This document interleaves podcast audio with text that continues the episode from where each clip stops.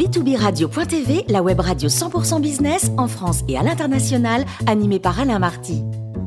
Bonjour à toutes et à tous, bienvenue à bord de B2 Business Radio. Vous êtes 49 000 dirigeants d'entreprise abonnés à nos podcasts. On vous remercie d'être toujours plus nombreux à nous écouter chaque semaine. Aujourd'hui, on a le grand plaisir de retrouver Cédric Villani, mathématicien, lauréat de la médaille Field millésime 2010 et député de l'Essonne. Bonjour Cédric. Bonjour Alain Martin. Alors Cédric, vous appelez solennellement la France à accorder l'asile politique au journaliste Julian Assange, qui est emprisonné en Grande-Bretagne et qui risque d'être extradé vers les États-Unis.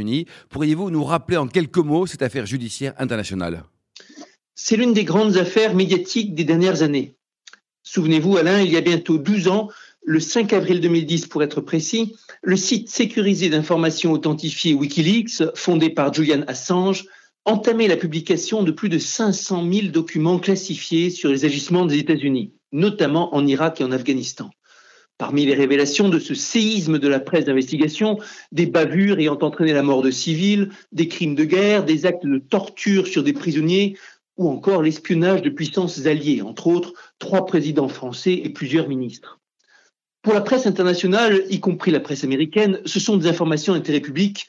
C'est aussi une nouvelle ère qui s'ouvre dans le journalisme d'investigation. Mais pour le gouvernement américain, c'est un affront qu'il n'est pas prêt de pardonner. Le lanceur d'alerte Bradley Manning, devenu depuis Chelsea Manning, est condamné à 35 ans de prison. Finalement, il sera gracié par Barack Obama. Un autre lanceur d'alerte, Edward Snowden, qui publie lui aussi sur Wikileaks des révélations sur l'espionnage de masse par les États-Unis, devra s'exiler en Russie. Et pour Julian Assange, qui en somme n'aura été que l'éditeur, le voilà poursuivi sans pitié. Autour de lui, c'est une saga judiciaire mêlant espionnage, numérique, justice, géopolitique et scandale, où les coups de théâtre se succèdent avec une confusion croissante. Le voilà accusé successivement en Suède et en Grande-Bretagne, dans une affaire de mœurs floues qui est abandonnée et reprise plusieurs fois, mais ceux qui suivent le dossier ne sont pas dupes. La vraie raison pour laquelle il est poursuivi, c'est bien Wikileaks, et les États-Unis exigent son extradition sur leur sol, où il risque la bagatelle de 175 ans de prison. Il vit cloîtré des années durant dans l'ambassade d'Équateur pour échapper à l'extradition. La Grande-Bretagne songe à donner l'assaut puis renonce. La CIA songe à l'assassiner puis renonce. Finalement, il perd toute protection politique et se retrouve jeté dans une prison de haute sécurité à Londres. Prison, Cédric, dans laquelle il se trouve toujours à l'heure où nous parlons. Une prison où il est en isolement complet 23 heures sur 24 comme un terroriste, sans acte d'accusation autre que d'avoir rompu une période probatoire, un prétexte dérisoire. Une prison où il attend la suite de son procès dans une bataille d'une complexité juridique hallucinante mais il ne faut surtout pas s'arrêter à cette complexité. Sauf à avoir suivi en détail la saga, il est quasiment impossible de s'y retrouver, d'autant que des fabricants de fumée redoutablement doués ont effectué un travail extraordinaire pour cacher l'essentiel derrière un nuage noir et faire passer au second plan le fond de l'affaire Wikileaks. Un nuage noir, Cédric, que pourriez-vous préciser, s'il vous plaît? Un nuage fait de dénigrement, de ragots et d'attaques insidieuses. Assange, un violent prédateur sexuel. Assange, un activiste à la solde de puissances étrangères, un ennemi de la démocratie. Assange, un égoïste mégalomane. Ces attaques, on peut les démonter sans peine quand on entre dans le dossier et un passionnant documentaire, Hacking Justice, tourné par Juan Pancorbo et Clara Lopez, distribué en France par les mutins de Pangée, vient donner les clés de lecture sur toute la saga, démontant les mythes avec précision mais ces attaques ont malheureusement brouillé l'image publique de Julian Assange au point qu'il faut patiemment reprendre le fil et défendre sa cause. Alors qu'en fait, ce qui émerge de véritablement noir dans cette affaire, c'est l'hypocrisie du gouvernement des États-Unis, qui tente de manipuler Manning contre Assange, qui le désigne contre un ennemi de notre civilisation, qui ne bouge pas quand des personnalités médiatiques américaines appellent publiquement à l'assassinat d'Assange un gouvernement qui prétend le considérer avec respect, mais espionne toutes ces conversations, euh, des conversations d'Assange avec ses avocats. Et ce qui est tout aussi noir, c'est l'attitude de son relais servi dans la matière, le gouvernement britannique. Ce gouvernement britannique qui avait déploré pendant longtemps le blocage de l'action judiciaire. Preuve a été apportée ensuite que c'est ce même gouvernement qui faisait pression en sous-main sur la Suède pour faire perdurer le dossier. Ce même gouvernement britannique qui, confronté à un avis étayé d'un groupe de travail des Nations Unies concernant Assange, a déclaré sans hésitation que c'était le travail d'amateurs incompétents en droit. Ce même gouvernement britannique qui jurait ses grands dieux que s'il retenait Assange en détention, cela n'avait rien à voir avec Wikileaks, mais uniquement avec les accusations d'agression sexuelle qui portaient sur lui. Quand ces accusations, fragiles et portées dans le cadre d'une relation consentie, ont été abandonnées, cela n'a pas empêché la Grande-Bretagne de redoubler d'efforts pour finalement l'installer dans une prison pour terroristes. Il est temps de voir les choses pour ce qu'elles sont.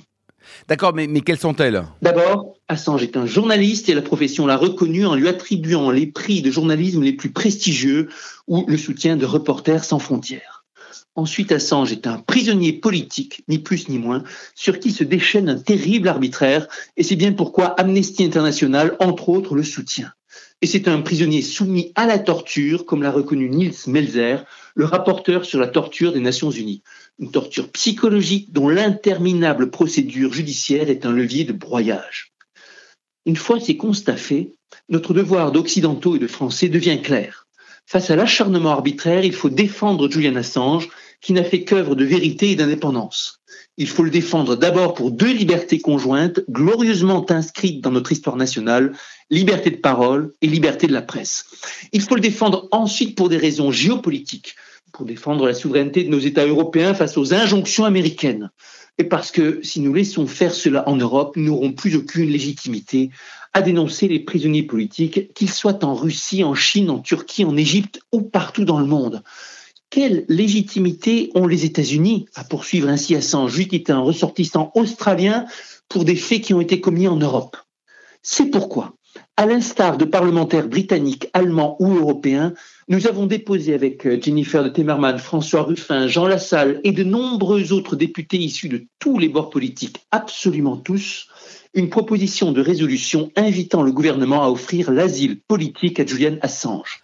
Pensez-vous que cette proposition puisse aboutir? C'était après tout la proposition d'Éric Dupont-Moretti avant qu'il ne devienne garde des Sceaux? Qui osera dire que c'est absurde? C'est aussi ce que réclament des voix dans le monde entier.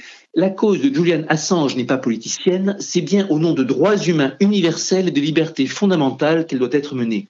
Nous avons réussi à inscrire cette proposition à l'ordre du jour de l'Assemblée nationale. Elle devrait être discutée dans les premiers jours de février dans la niche parlementaire du groupe d'opposition Liberté et Territoire. Ce sera l'étape suivante de ce grand feuilleton délétère. Nous espérons bien qu'elle ira dans la bonne direction. Pour préparer ce débat, nous discutons avec tous les groupes parlementaires, avec le gouvernement aussi, pour informer au mieux et convaincre qu'il faut agir rapidement, mettre autant de poids politique que possible dans la balance pour que cesse en urgence cet acharnement contre Julian Assange dont l'état de santé physique et psychique continue de se dégrader. Êtes-vous inquiet réellement, Cédric, pour euh, Julian Assange? Il faut le dire, après dix ans à cuire à petit feu dans une procédure aussi écrasante, isolé des siens et des humains, Julian Assange n'est déjà plus que l'ombre de lui-même. Or, personne, absolument personne ne peut prévoir la fin de ce processus. Et en conclusion, Cédric Pour conclure, Alain, je me permettrai de reprendre des paroles du président de la République en 2019. Il faut protéger toutes les libertés, la liberté de la presse, mais la liberté des individus aussi. Ces paroles, maintenant, c'est l'occasion ou jamais de les mettre en œuvre. Nous devons réparer l'injustice faite à l'égard de Julian Assange, cette attaque du gouvernement américain contre des valeurs universelles qui menacent toute la pratique journalistique dans le monde entier. Elle nous concerne tous. Alors, action. Merci beaucoup, Cédric Villani, pour ce billet d'humeur. Je rappelle que nous avons le grand plaisir de vous accueillir régulièrement à bord de B2Business Radio. Merci.